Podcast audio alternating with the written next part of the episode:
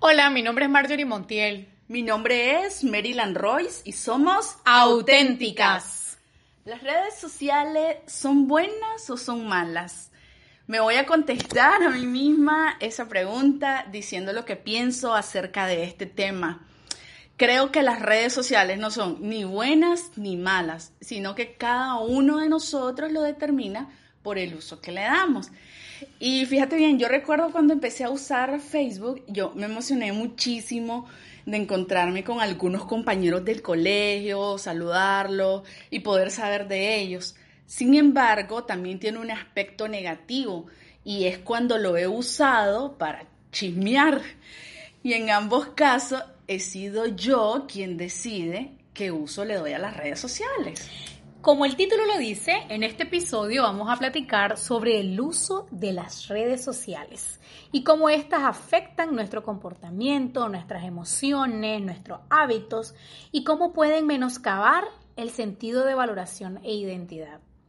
Cómo nos pueden alejar de la realidad y de las cosas que son más conscientes en nuestra vida, como la familia, el trabajo, la meta, los valores, Así es, Marjorie. La verdad es que yo creo que nunca nos hubiéramos imaginado que las redes sociales fueran a tomar un lugar tan relevante en la cultura actual y cómo influyen y determinan algo tan básico como nuestras decisiones de compra o inclusive algunos comportamientos, cómo ha cambiado el concepto de la amistad. Hablamos de este tema en el episodio de Amigos de Pala. A propósito, si no lo han escuchado, los invito a que vayan y se den cuenta de lo importante de este tema. También ha cambiado lo que entendemos por privacidad, no solamente por si somos el producto o no, como lo mencionan en el documental de Netflix de El dilema de las redes sociales. Por mencionar algo sencillo, la vez pasada estaba en clase y de repente me quedé viendo a un compañero que tenía el celular en la mano. O sea, el profesor estaba explicando y él estaba viendo el, celular. Y a mí me dio mucha curiosidad qué estará viendo, porque lo que... No solo chimies en Facebook entonces. no, también en la vida real. no, porque es que, mira, lo que el profesor estaba explicando realmente era, eh, era interesante, importante, y él estaba viendo en su celular. Entonces a mí me dio como curiosidad de saber qué puede ser más importante que en ese momento. En ese momento que lo que están explicando. Y yo lo quedaba viendo a él, eh, obviamente escuchando al profesor, ¿verdad? Pero de repente lo quedaba viendo a él y él miraba su celular. Pero él más que ver el celular en realidad estaba scrolleando en, en su celular. Y ya sabemos lo que estamos haciendo eh, con el celular cuando estamos pasando el pulgar para arriba, nada más. O cuando estás hablando con alguien, Maryland, y ese alguien solo ve su celular. Y seamos sinceros, todos en algún momento hemos hecho esa patanada. Y todavía tenemos la desfachatez de decir, te estoy escuchando, seguí hablando, niño. Como hace rato me hiciste vos, Maryland. Como si la otra persona fuera una radio. Que hable y ni siquiera lo veamos a la cara, sin darnos la oportunidad de leer sus expresiones, verles a los ojos. Yo me acuerdo que hace algunos años, cuando salíamos de la oficina a las 12 del día a almorzar, todos poníamos nuestros celulares ahí. Y yo era una de las que no usaba el celular del todo. Y entonces parece que eso fue como que al resto le dio, pues no sé si, hombre, si la otra no lo utiliza, el resto tampoco. Y entonces nos poníamos a platicar. Y fíjate que era un almuerzo que conversábamos un montón. Comíamos, platicábamos, nos, eh, dábamos cuenta de un chiste, nos, reíamos de un chiste, nos dábamos cuenta de algún... De un chisme ibas a decir. De un chisme, exacto. Este, y, y cuando mirábamos nos pasaba el tiempo.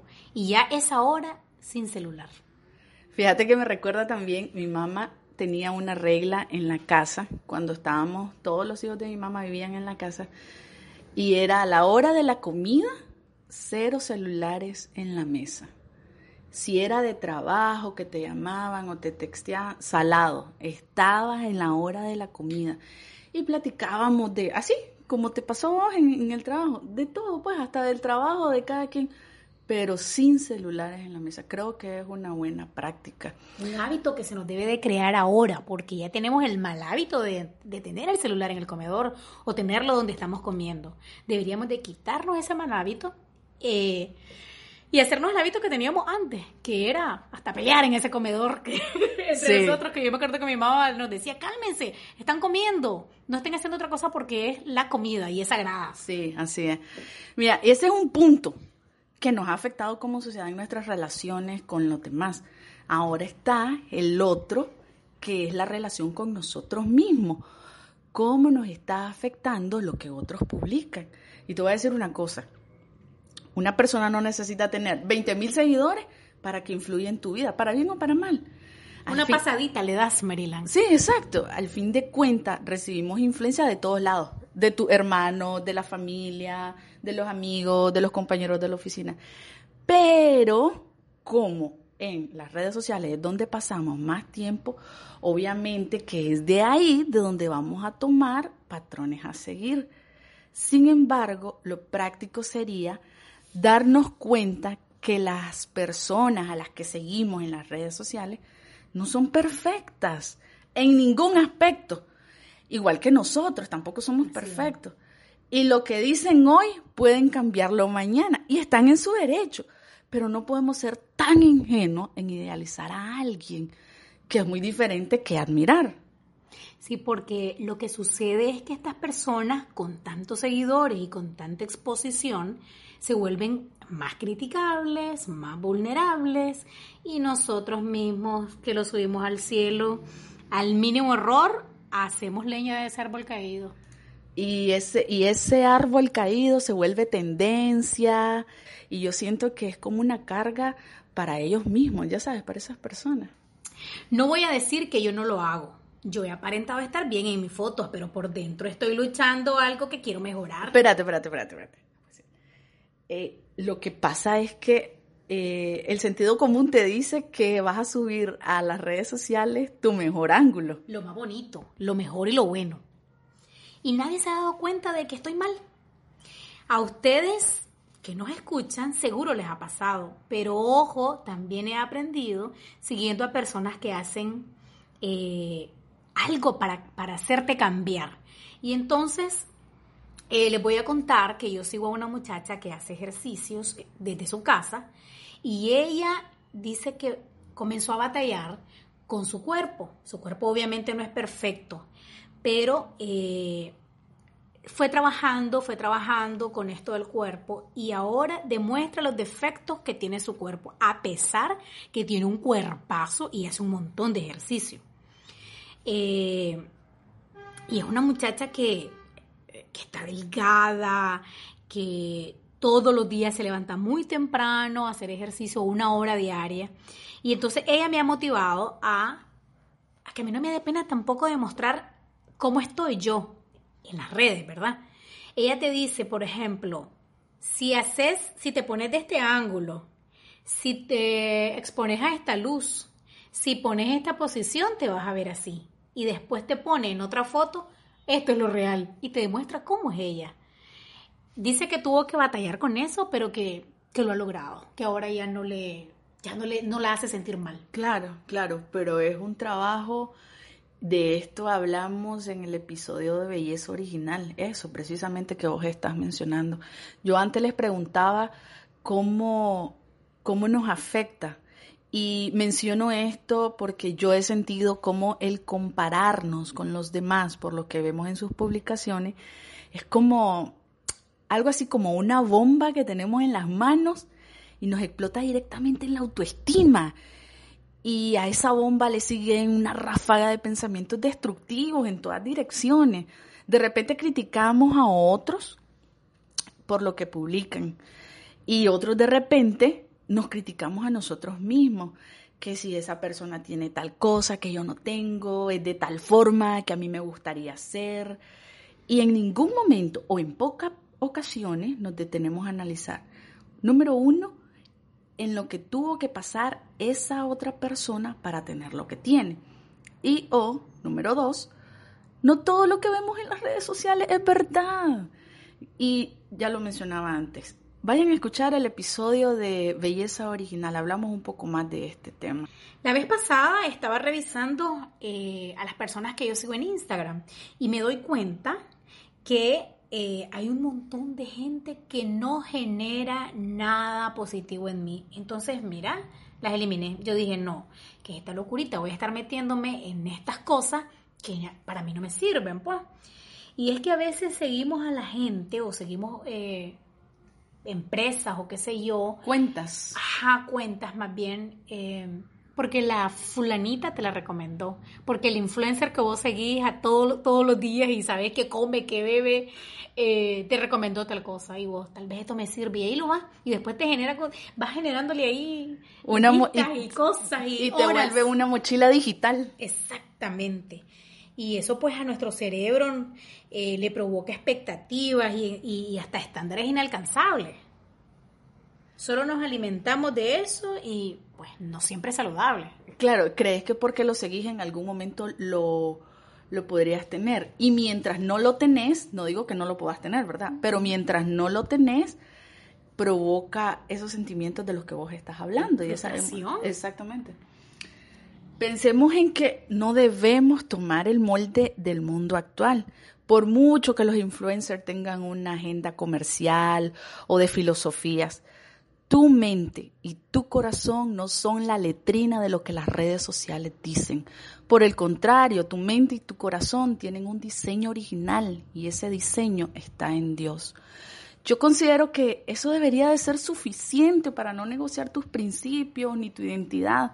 Por mucha dopamina que generen los likes o los comentarios, eso no es lo que define a tu persona y lo no real. No solo me refiero a vacaciones, cuerpo, dinero, sentimientos. Es muy fácil disimular una emoción detrás de un, de un pensamiento o frase. En las redes tenés que ser lo más guapo, el más extrovertido y lo que vos querrás. Pero quizás solo es un papel para obtener audiencia. Me gusta mucho lo que hace la Gaby Castellano que ella comparte perfiles de gente que hace cosas muy creativas, innovadoras y que realmente aportan. Sí, es cierto. De paso, les colabora a esas personas a que la sigan más personas. Que más gente la conozca. Sí, exactamente. No me malinterpreten. No estoy criticando las redes sociales, por el contrario, yo le veo algunos aspectos positivos. Inclusive yo también publico mis bobadas en redes. Me encanta Instagram. En general me gustan mucho todas las redes sociales, pero aquí viene un pero. Me quedé con la boca abierta cuando me hice un ejercicio de auditoría de mi tiempo en las redes sociales. Por Dios, qué exageración. Aunque te lo vayas consumiendo a cuenta gota, al final del día es demasiado el tiempo que pasaba tonteando. Y si me descuido, me voy en el traste. Vos decís, solo voy a ir 10 minutos a ver tal cosa. Cuando miras, pasó una hora. Sí.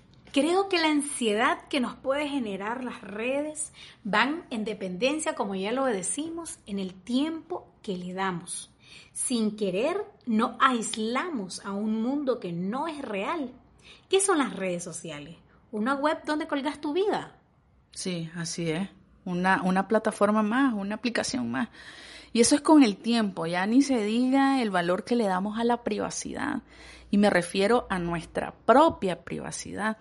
Recuerdo que antes de las redes sociales te daba el privilegio de compartir o de platicarle a tu círculo de amigos únicamente lo que creías conveniente. Es que cuando creas una dependencia de ellas, ya es un problema, Maryland. Imagínense que muchos niños están en las redes como TikTok, Snapchat, Instagram, que a mí me parece preocupante. Si para el adolescente y el adulto ya es difícil manejar una red social por la constante comparación que nos hacemos con otras personas, no me imagino lo que puede ser para ellos que no son capaces de comprender que no todo lo que ven ahí es real, o bien que no tienen que ser así porque sí. Yo me acuerdo que la primera red social que yo usé fue Hi-Fi. Hace, ¡uh! Cuando era una cipotita. Pero en ese entonces no estaban tan en primer lugar como ahora. Esa red no desplazaba los medios de comunicación como lo hacen actualmente. Recuerdo que, una, que una compañera de trabajo en ese entonces me decía, ay, eso a mí no me gusta, expones tu vida.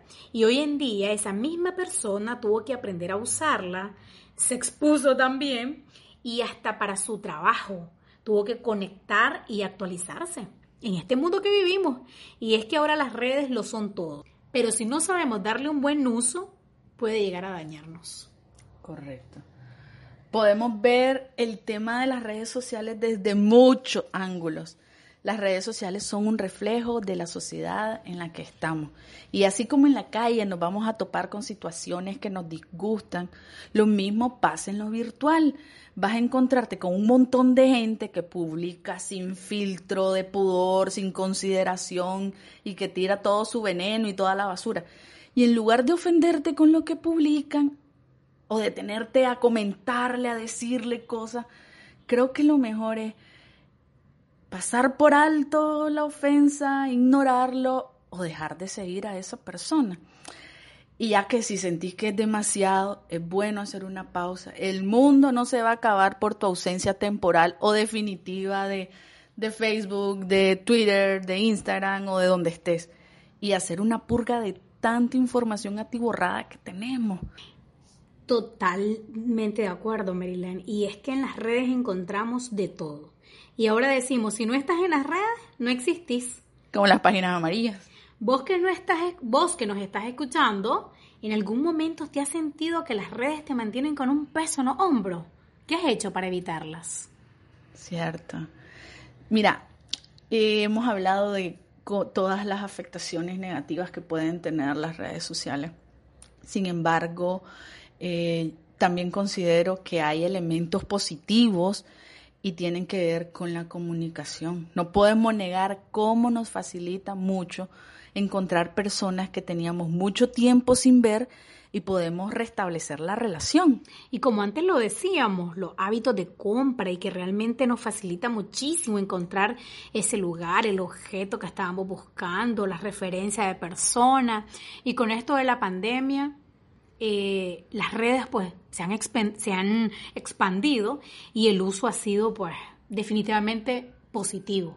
Sí, nos podemos enterar de eventos, nos inspiramos, compartimos algún proyecto que tengamos y algunos amigos hasta pueden colaborarnos o servir de voluntarios en nuestros proyectos. Igual eh, en los medios de comunicación, dependiendo del medio, eh, las redes pueden ser eh, quien nos, nos lleven la, la información, la noticia hasta sin movernos del lugar. Y otro aspecto importante que le veo a las redes sociales es que es el medio de trabajo para muchas personas que gestionan las redes, marcas o personas. Ya mencioné el tiempo, hablamos de la privacidad, la influencia en las emociones y todo esto me lleva a una pregunta. ¿Controlo las redes sociales o las redes me controlan a mí? Creo que es útil que nos hagamos esta pregunta con frecuencia y que nos respondamos con total sinceridad. Solo entonces podemos recapacitar y buscar dominio propio. Por eso en esta ocasión le traemos el reto de que ustedes sean honestos con ustedes mismos y revisen cuánto tiempo pasan en las redes sociales. Anótenlo o bien en Instagram. La misma aplicación eh, te da el tiempo que vos eh, pasás en ella creo que Facebook lo tiene también, creo que todas las redes tienen el tiempo en que vos pasás, pero, pero si no lo tienen, ustedes anótenlo. Ahí se van a acordar de nosotros cuando estén en las redes y van a decir, es cierto, pasamos mucho tiempo metido en esto, perdemos el tiempo en esto. Y en vez de, en vez de estar haciendo otras cosas, pues buscando más bien eh, qué hacer de manera positiva con ellas. Así es. Bueno, esperamos que este episodio les haya gustado y que les ayude. Muchas gracias por escucharnos y por compartir este podcast. Síganos en Instagram. Recuerden que nos encuentran como las auténticas. Chao. Chao.